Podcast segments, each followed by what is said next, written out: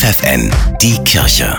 Regional. Für die Region Göttingen mit Bernhard Tubbs. Für Kinder, Jugendliche und Erwachsene, die Hilfe brauchen, gibt es in Göttingen künftig eine zentrale Anlaufstelle.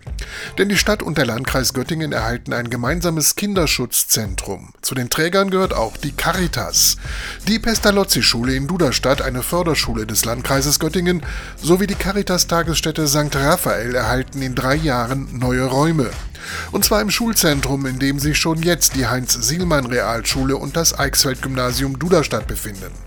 Nadine Rodenz, Leiterin der Caritas Tagesstätte, die ebenfalls Kinder mit speziellen Bedarfen fördert, erklärt den Hintergrund. Wir wollen dieses Konzept, was wir haben, ausbauen, den Inklusionsbegriff auch nochmal weiter erweitern können, um äh, Kindern mit diesen speziellen Bedarfen gerecht werden zu können. Ein Gymnasium, eine Realschule und eine Förderschule mit insgesamt 2000 Schülern unter einem Dach, da wird Inklusion ganz automatisch funktionieren, freut sich Gabi Assmann, Leiterin der Pestalozzi-Schule. Dort werden die Kinder ganz selbstverständlich sich sehen, sich treffen, sich kennenlernen. Und das finde ich wunderbar, der Gedanke, dass das auf jeden Fall automatisch möglich sein wird. Noch bis zum 5. März bietet der Verkaufladen am Schützenring 1 in Duderstadt einen Winterschlussverkauf an.